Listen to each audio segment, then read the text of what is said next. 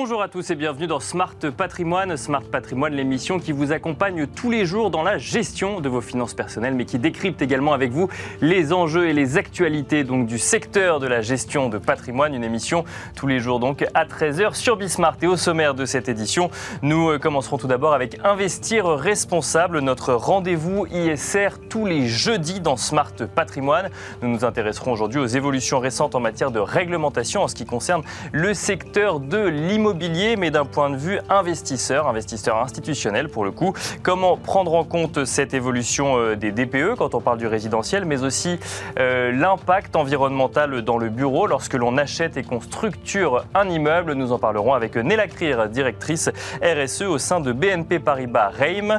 Et ensuite, dans Enjeux patrimoine, nous changerons radicalement de sujet. On s'intéressera aux successions et aux successions qui peuvent se voir bloquées pour différentes raisons. On se demandera quels sont ces points de blocage et comment intervenir pour les débloquer. Nous en parlerons avec Maître Barbara Thomas David qui est notaire à Paris, mais nous en parlerons également avec Hélène Coadon, responsable de l'ingénierie patrimoniale pour le Family Office de Cyrus Conseil. Bienvenue à vous tous qui nous rejoignez. Smart Patrimoine, c'est parti. Et on commence donc avec Investir responsable, je le disais en introduction, le rendez-vous ISR donc de Smart Patrimoine. Aujourd'hui, on s'intéresse aux évolutions récentes en matière de réglementation dans l'immobilier, euh, que ce soit l'immobilier résidentiel ou l'immobilier de bureau. Et pour cela, nous avons le plaisir de recevoir sur le plateau de Smart Patrimoine Néla Krier, directrice RSE au sein de BNP Paribas Reim. Bonjour Néla Krier. Bonjour Nicolas. Bienvenue sur le plateau de Smart Patrimoine. Alors, je le disais en introduction, on parle d'évolutions récentes en matière de réglementation, puisqu'il y a deux choses il y a le résidentiel et le bureau. Alors le résidentiel, on l'a vu euh, souvent dans cette émission, d'un point de vue euh, propriétaire d'un appartement ou d'un point de vue locataire d'un appartement, il y a des évolutions au niveau euh, du DPE et de la prise en compte finalement de l'impact énergétique d'un bien, mais il y a également des évolutions dans le bureau. Vous êtes concerné par les deux. On commence par quoi? Le résidentiel peut-être, et ensuite on s'intéresse au bureau? Alors le résidentiel va toucher beaucoup de monde en France en effet, cette réglementation du nouveau DPE où il ne sera plus possible à partir de 2025, puis 2025 2028 de louer ou vendre euh, des logements qui ont un DPE euh, en dessous de F ou G. Donc ça a beaucoup d'implications pour les propriétaires et pour les locataires d'adapter les logements, euh, de, transformer ce parc de passoires thermiques, comme on aime le dire. Mais il était vraiment temps d'accélérer les choses pour que les gens aient des logements de plus en plus décents et donc changer les systèmes de chauffage, changer l'isolation, etc. Donc ça a un réel impact pour les locataires et les propriétaires. Et puis pour le bureau, évidemment aussi. Le bureau n'est pas épargné. Donc il y a une nouvelle réglementation qui s'appelle le, dispositif éco-énergie tertiaire ou décret tertiaire. Qui impacte désormais propriétaires et locataires de bureaux qui vont avoir pour obligation de s'engager à réduire leur consommation d'énergie d'ici 2030, 2040, 2050. Donc c'est la première fois en France qu'il y a un engagement qui force les locataires et les utilisateurs de bureaux à prendre des engagements et investir et puis faire des travaux pour réduire leur consommation d'énergie. Donc ça, ça impacte beaucoup euh, le, milieu de l'immobilier. Ça veut dire que dans un cas, dans le résidentiel, finalement, en fait, on, a juste donné plus de droits au locataire qui va pouvoir se retourner contre son propriétaire, alors que quand on parle de bureau, en fait, le locataire et le propriétaire sont logés à la même enseigne. Les deux sont responsables maintenant des émissions qu'il peut y avoir, ou en tout cas de l'impact environnemental qu'il peut y avoir au sein de l'immobilier utilisé. Exactement, exactement. Et ça, c'est une vraie révolution puisque ça génère beaucoup de, de, de, de choses assez compliquées. Qui est responsable de quoi? Qui va payer les travaux? Euh, Il faut savoir que quand nous, investisseurs, enfin, sociétés de gestion qui gérons des actifs et des immeubles, quand on, loue un immeuble, euh, le gros de son impact environnemental vient de l'usage des locataires. Bien sûr, on peut livrer un immeuble super efficient, euh, au top, totalement neuf, mais tout l'impact environnemental vient de l'usage des locataires. Donc il était indispensable que les locataires désormais s'engagent et se, et, se disent on va réduire d'année après année, on va mieux utiliser les équipements techniques, euh, euh, changer le système d'éclairage, etc. Mais alors comment ça fonctionne concrètement? Parce que vous l'avez rappelé, effectivement, votre métier c'est d'acquérir des immeubles et ensuite de les exploiter donc euh, à la location. J'imagine que avec cette réglementation en cours, quand vous achetez un immeuble, il faut évidemment le restructurer quelque part ou y faire des travaux pour le mettre aux normes et ça ne suffit pas, c'est ce que vous nous dites. Je dirais même qu'avant même d'acheter l'immeuble, il faut qu'on soit capable d'évaluer si cet immeuble sera aux normes de cette réglementation, s'il va pouvoir attirer des locataires parce qu'il est efficient ou pas. Parce que si on achète des immeubles qui sont obsolètes techniquement, ils, ne seront pas, ils ne seront pas attractifs. D'accord. On ne pourra pas les louer. Donc dès l'acquisition, on doit évaluer le coût des travaux. Est-ce qu'il est aux normes? Est-ce que le confort et le bien-être va être satisfaisant pour les locataires? Est-ce qu'il va être attractif? Donc ça, c'est assez nouveau aussi d'intégrer ces critères ESG environnementaux dès l'acquisition. Parce qu'on ne peut pas les mettre aux normes, on ne peut pas acheter un immeuble qui soit très bien situé, par exemple, pour de l'immobilier de bureau et se dire, bah, je vais le remettre aux normes environnementales. Si, on peut le faire. Si, si, on peut le faire. Vous, vous parliez de restructuration. Ce qui est intéressant, c'est qu'on n'est pas obligé d'aller jusqu'à de la restructuration lourde, qui est très, euh, euh, très émettrice en CO2 et puis qui coûte très cher. Le gros enjeu de l'immobilier aujourd'hui, c'est justement d'améliorer tout ce parc existant.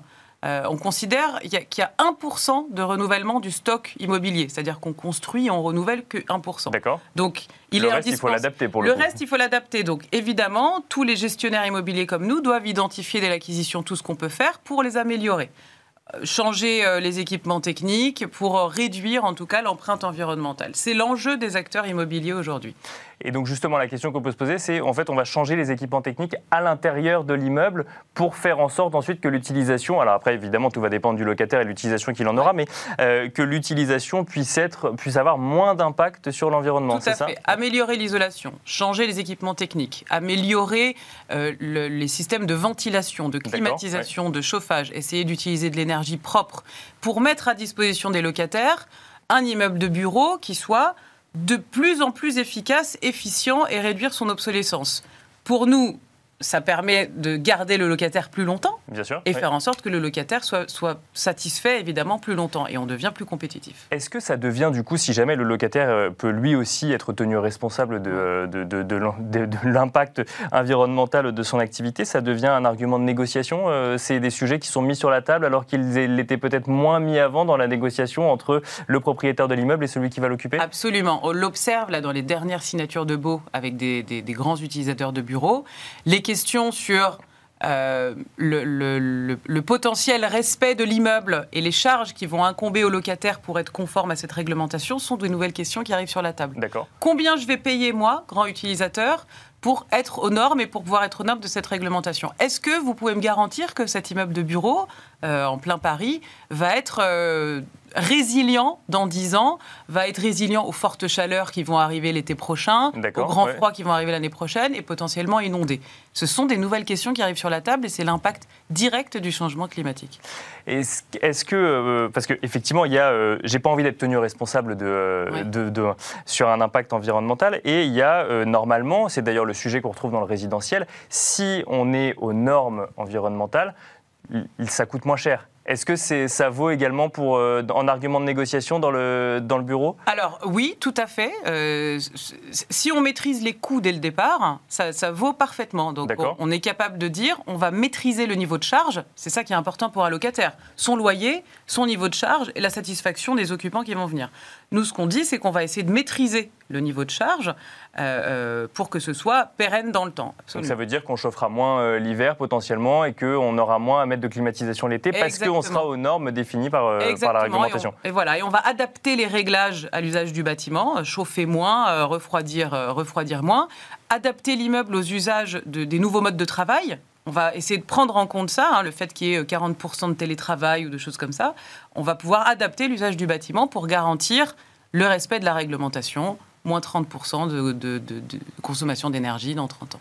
Et c'est hyper intéressant parce que si je reste sur le bureau, là, donc en plus, effectivement, vous nous parlez des nouveaux modes de travail. Alors bon, effectivement, on est plus en train de parler de sujets ISR, mais c'est à prendre en compte également dans la stratégie euh, donc d'immobilier de bureau. Ça veut dire que le fait d'être bien desservi par un métro ou par une autoroute, euh, le fait d'avoir euh, des immeubles et, de regarder juste le coût du loyer, ça, c'est l'immobilier d'hier. C'est-à-dire qu'aujourd'hui, il faut prendre en compte un certain nombre de critères en plus qui deviennent tout aussi importants pour, pour les locataires. C'est toujours important, évidemment, le niveau de loyer, l'accessibilité au transport en commun, mais ces nouvelles thématiques arrivent et sont de plus en plus demandées, valorisées, et puis on le sent même dans des démarches de labellisation ISR. Euh, on, sent que c'est au cœur de ces démarches-là. On ne parle plus que d'énergie et de CO2 maintenant dans l'immobilier, on mhm. parle de tout un tas d'autres thématiques que sont comment faire en sorte que les occupants qui passent 90% de leur temps dans un immeuble de bureau en intérieur vont être satisfaits, se sentir bien, avoir de la luminosité, avoir un bon système de ventilation. Ce sont des nouvelles thématiques qu'on met sous la coupe du développement durable, mais c'est surtout du bon sens. D'accord.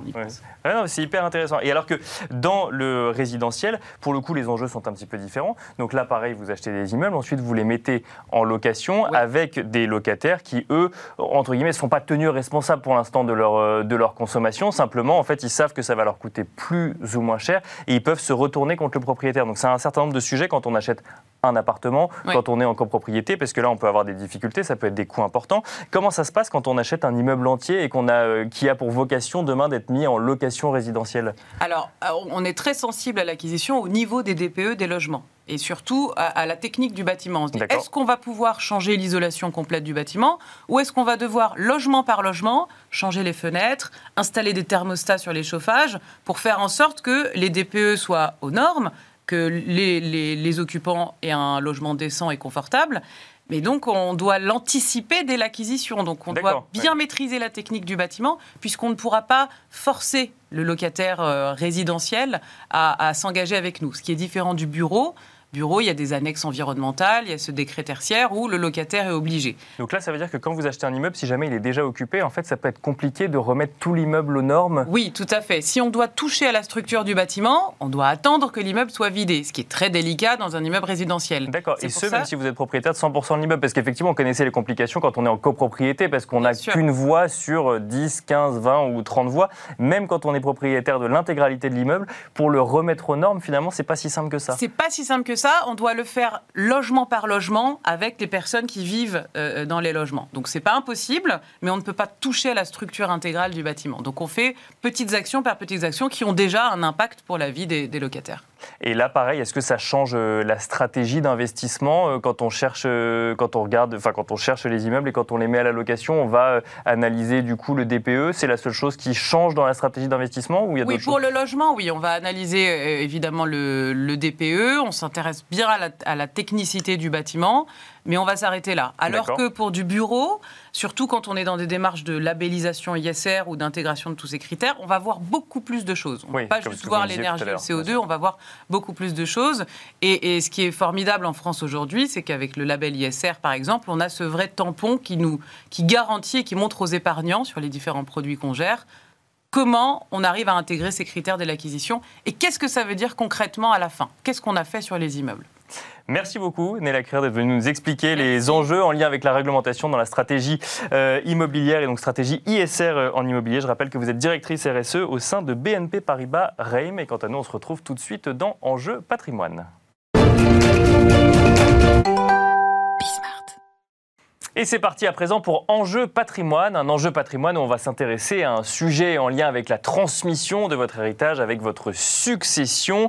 On va se demander quels sont les différents cas dans, la, dans lesquels une succession peut être bloquée et comment est-ce qu'on peut les débloquer. Pour en parler, nous avons le plaisir de recevoir sur ce plateau Maître Barbara Thomas David, notaire à Paris. Bonjour Maître Barbara Thomas David, bienvenue sur le plateau de Smart Patrimoine.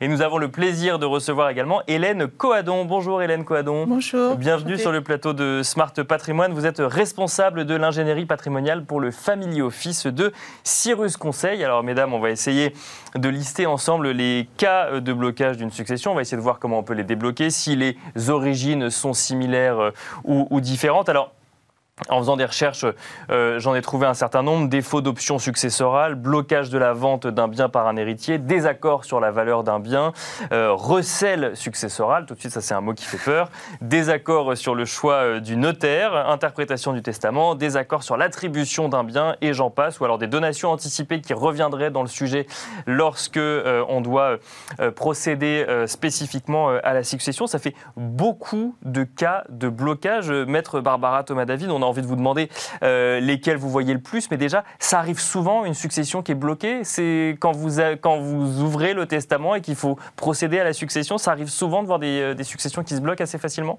Alors souvent, heureusement, fort heureusement, non, mais on, force est de constater qu'on voit souvent quand même euh, des cas de blocage un peu classiques. On ne peut pas faire une liste, hein, mais euh, la mésentente entre héritiers et le fait de ne pas avoir anticipé dans ces conditions d'une potentielle mésentente la gestion et la transmission de son patrimoine, c'est effectivement des, facteurs de, blocage importants. D'accord, donc euh, ça veut dire que là, on vient déjà sur le sujet de l'anticipation. Ça veut dire que si tout n'est pas clair dès le départ, on va, ça va donner lieu à des interprétations diverses. Et c'est là, en fait, sur une mésentente familiale ou une incompréhension familiale, qu'on peut trouver des sources de blocage. C'est ce que vous nous dites. Oui, vous avez deux, deux phénomènes. C'est la complexité des relations humaines entre les héritiers et la complexité patrimoniale.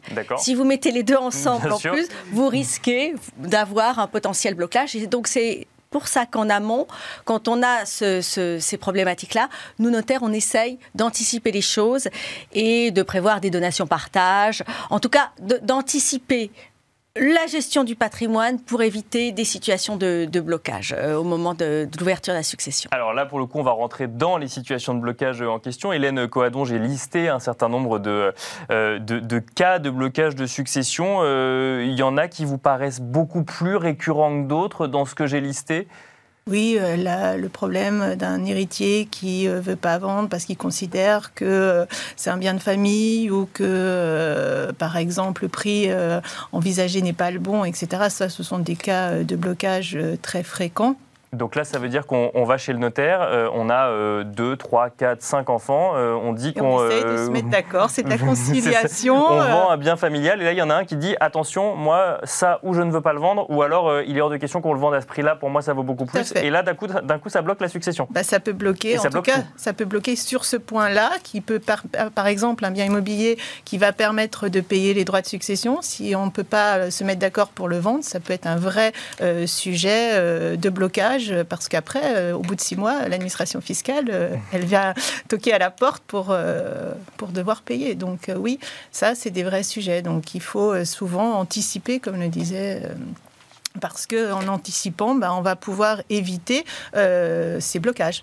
par exemple, en attribuant, même par un simple testament, le bien à telle ou telle personne.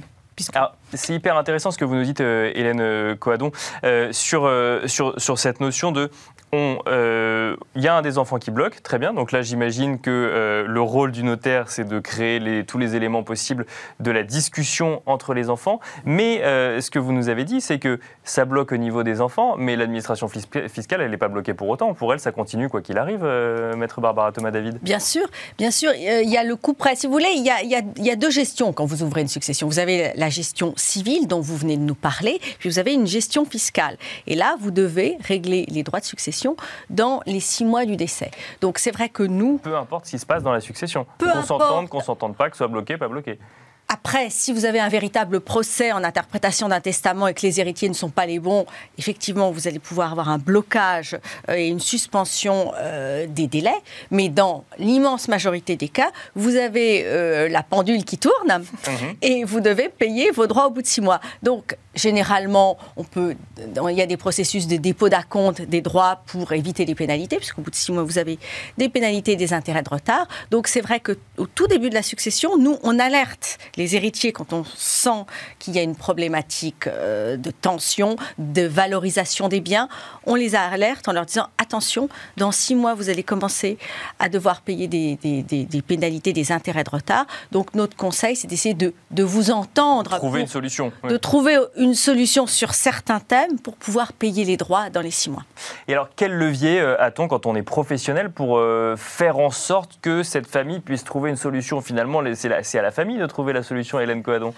Bah, quelque part, oui, hein, c'est à la famille, c'est essayer de se mettre, faire un consensus entre chacun, un pas en avant et un pas euh, d'un peu de tous, et on arrivera à essayer de faire quelque chose, parce que c'est vrai que si on, est sur, on revient sur ce point spécifique de l'immeuble qu'on n'arrive pas, qu'on se met pas d'accord pour vendre, euh, mon Dieu, euh, c'est vrai que nul n'est tenu de rester dans l'indivision, mais enfin, c'est quand même très long en procédure pour arriver jusqu'à la vente. Donc, il est vrai que en général, euh, avec de l'écoute, euh, avec euh, en essayant de reprendre un autre, peut-être un autre bien, et, prendre un temps de pause sur un bien qui bloque. On va mhm. essayer de voir quelque chose d'autre. On va essayer d'arriver à un consensus. D'accord, effectivement. Donc regarder, reprendre un petit peu de recul et voir la, voir le, la succession de manière un peu plus, un peu plus globale. Donc ça, c'est un exemple comme un autre, effectivement, un désaccord sur la valeur d'un bien ou la volonté ou non de, de le vendre. Maître Barbara Thomas David, euh, si on parle de manière plus générale de l'interprétation du testament, ça peut arriver que malgré le fait qu'il y ait un testament écrit qui soit lu au même moment à tous les enfants ou à tous les héritiers, euh, que tout le monde ne soit pas d'accord sur l'interprétation de ce testament? Oui, alors ça peut arriver lorsque le testament a été mal rédigé et qu'on a justement laissé la place à cette interprétation. Nous, notre rôle de notaire, quand un testament est déposé à l'étude, c'est pour ça que moi je, je, je conseille à celles et ceux qui nous regardent d'aller déposer leur testament chez le notaire, outre les problématiques de conservation, parce que le testament va être conservé en sécurité, le notaire va le regarder et voir si il y a éventuellement euh, des sujets d'interprétation. Je vous donne un exemple qui n'a rien à voir avec les héritiers. Si vous donnez euh, votre patrimoine, si vous léguez votre patrimoine à une association contre euh, la lutte contre le cancer ou par exemple, l'arc, c'est différent. Vous allez avoir des interprétations de testament dans un cas et pas dans l'autre. Autrement dit, l'œil avisé du notaire fera que ces problématiques d'interprétation du testament n'existeront pas puisque le, professionnel du droit qui lira le testament, s'il n'y a pas de problématique d'interprétation, si quelqu'un dit je ne suis pas d'accord, le notaire sera là pour dire attendez, là, le testament, il est clair. Donc en fait, si vous voulez, l'idée, c'est effectivement de faire relire son testament pour éviter ces, problématiques d'interprétation. Donc, là, dans ces cas-là, il y a, le notaire peut trancher en disant, euh, là, le testament est clair, si jamais il l'a relu avant, mais s'il ne l'a pas relu avant, comment ça se passe? Alors s'il y a des défauts d'interprétation, euh, qui, qui, qui, va trancher euh Alors déjà, nous, on va, quand on va lire le testament, on va dire, écoutez, voilà, c'est vrai qu'il n'est pas très clair, mais voilà notre sentiment sur le testament.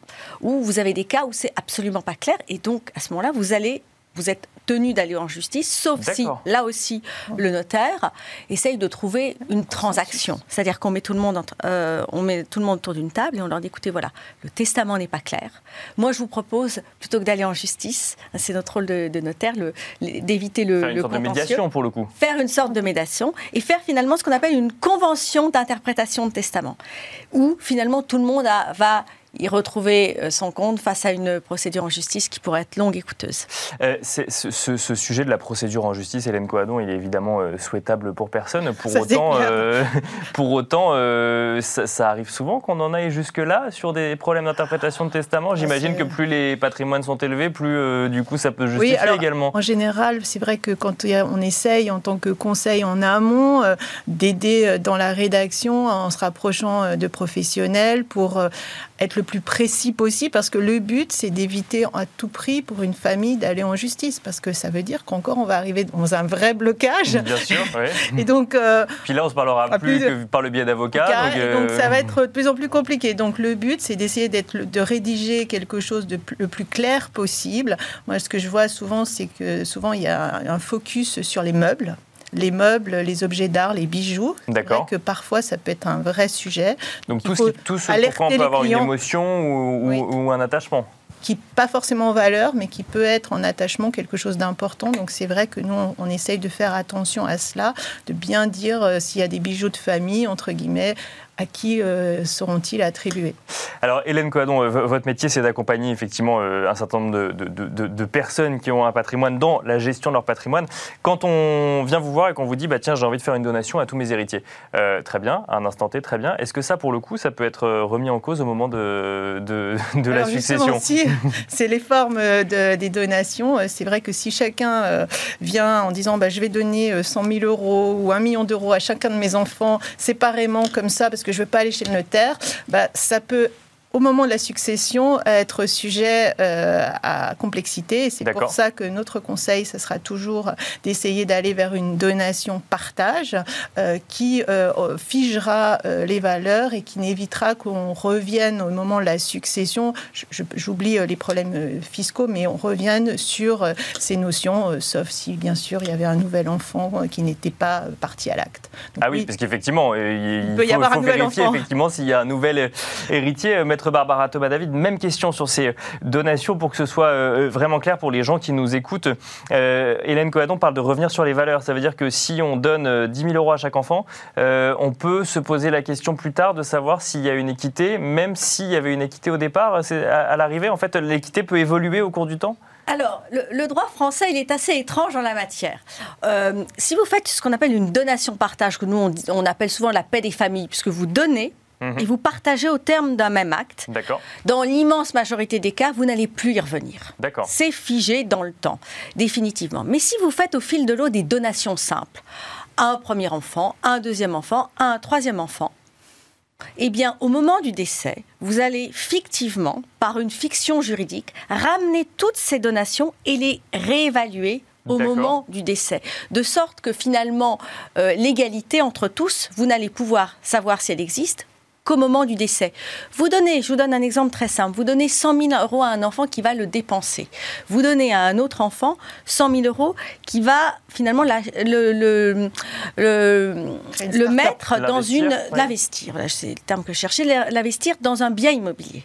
Ce bien va faire x2 par rapport au moment du décès. D'accord. Eh bien, ces 100 000 devront être apportés pour 200 000, de sorte que la personne qui a eu 100 000 euros et qui les a dépensés ne va devoir, euh, euh, si vous voulez, restituer que 100 000. Donc vous allez avoir quelqu'un qui a dépensé de l'argent qui va devoir ramener sur la table fictivement 100 000 euros, tandis que l'autre va devoir ramener 200 000 euros. Donc la personne qui a fait une plus-value immobilière est finalement désavantagée. Et c'est-à-dire qu'elle va devoir rembourser euh, Oui, il va, y avoir ce qu'on appelle une réduction en valeur, c'est-à-dire qu'en moins prenant si la succession est suffisamment importante. Donc donc entre la cigale et la fourmi, la fourmi va devoir euh, à la fin oui. De, devoir euh, la situation de blocage. être tenu responsable de ses bons investissements. Donc, voilà, donc c'est une situation qui est méconnue. Nous, on met souvent, si vous voulez, le doigt là-dessus lorsque euh, on a des clients qui viennent nous voir en disant attention, préférez une donation partage à une donation simple. Et si vous avez fait des donations simples au fil de l'eau, peut-être serait-il intéressant de les réintégrer au terme d'une donation partage pour